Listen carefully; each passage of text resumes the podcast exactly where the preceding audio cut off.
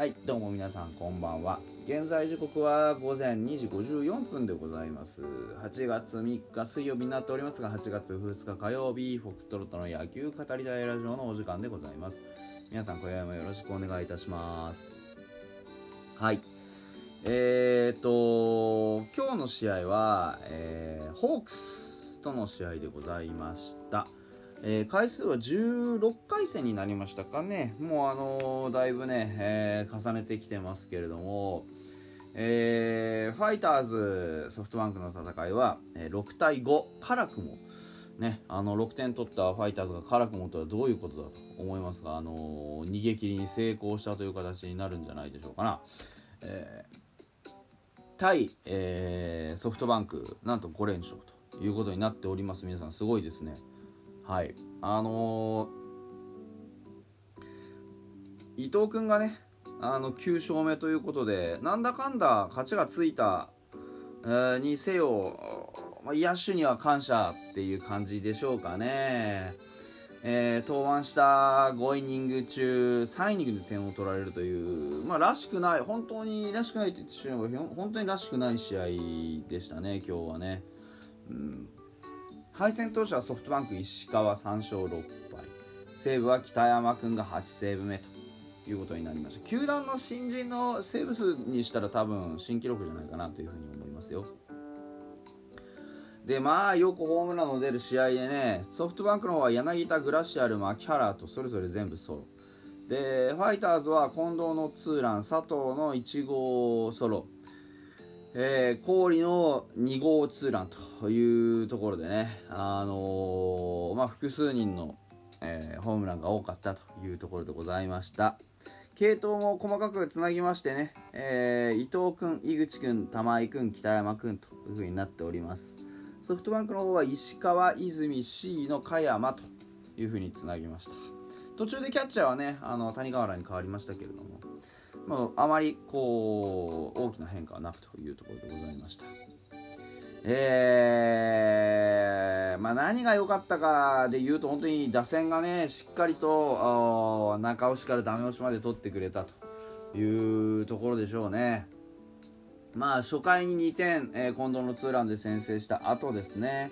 えー、3回にはあの犠牲フライを交えながら2点を取って、で6回にはあツーランというような形でですね、えー、打線が本当に効果的に点を取ったなという形でした、えー、追いつかれそうになっては引き離しと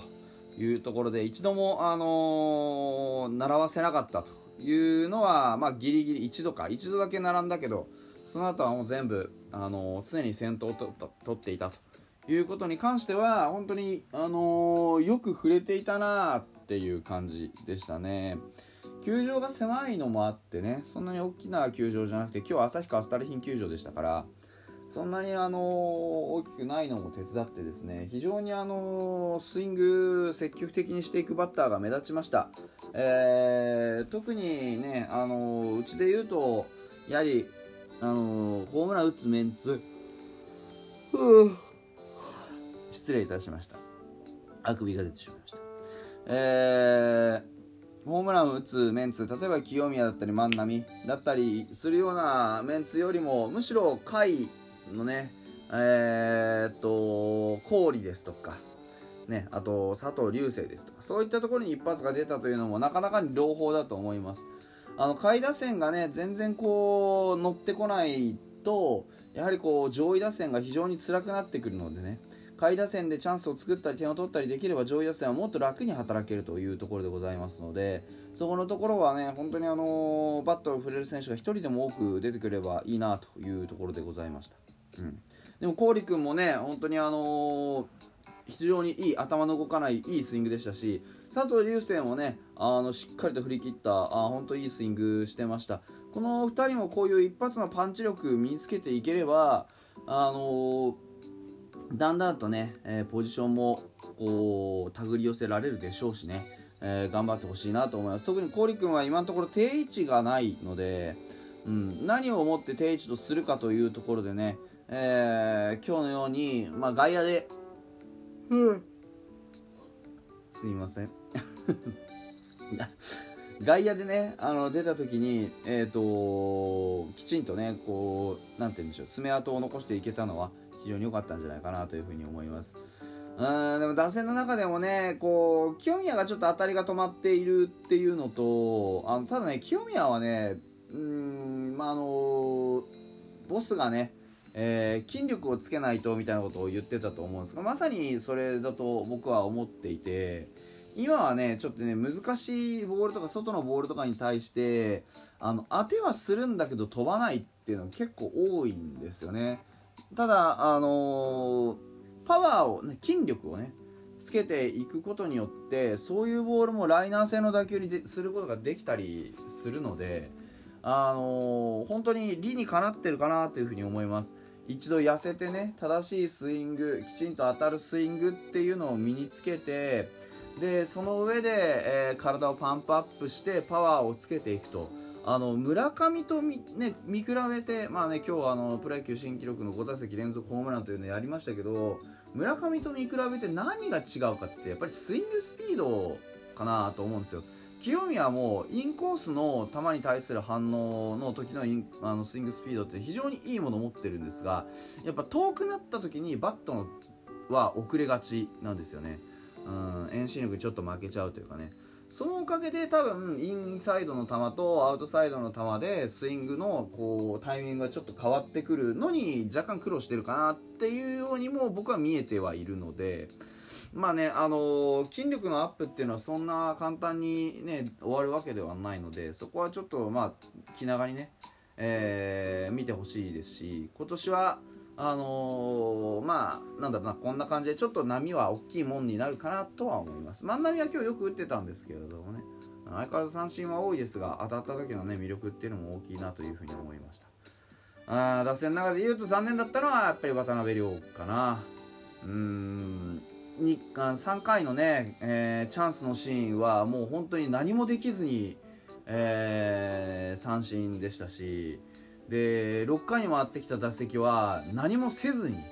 えー、1球でワンアウトという形であの中身がちょっ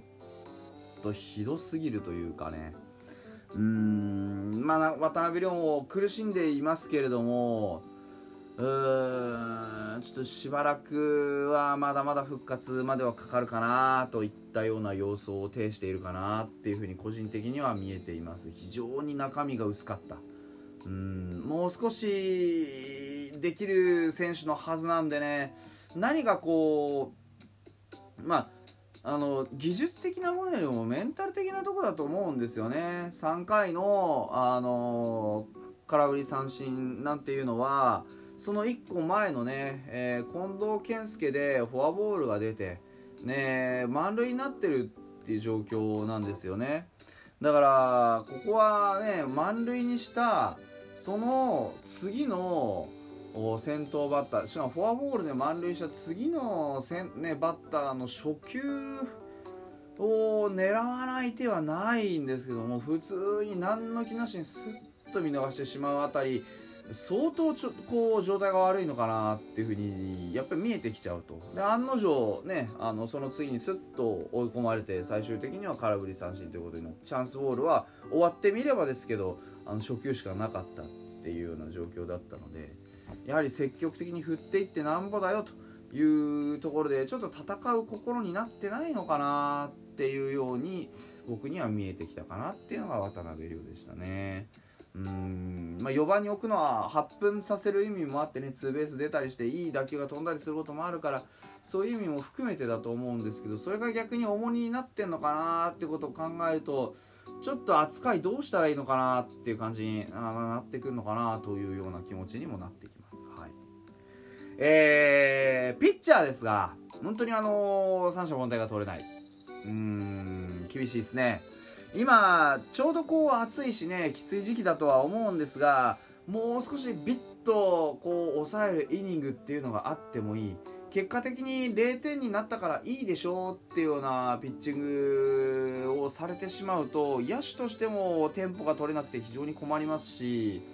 あの今日なんかは特に典型的だったと思うんですよ初回からずっとランナーが出ていてで三者凡退を取ったのはあの5回だけなんですよね。うん、で毎回毎回こんな試合してるのでうちは。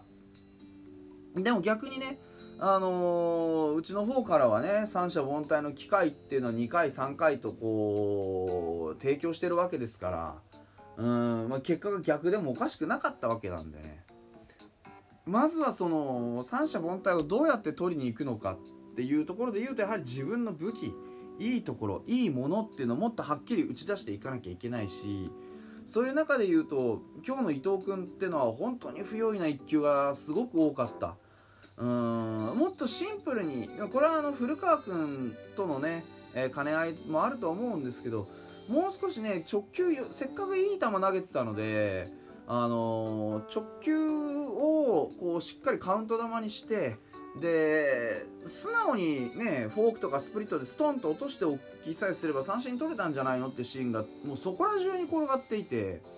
ちょっとこうごちゃごちゃやりすぎなのかなってていうのが、まあ、そういうねレベルのコマンド能力を持っているっていう伊藤君の高い能力がゆえの器用貧乏感がちょっと出てるのかなというふうにはあの旗から見てて思いましたね。うんあとは玉井君も本当に残念なホームランね先頭バッターに対してうんっていうのもありましたしちょっと投手陣全体がねもう少し危機感持ってあのビシッとやってくれるようになればもっと締まった試合振れるんじゃないかなというふうに思いますね。はい、明日もねあの上原の好投に期待しながらというところになります。それではまた。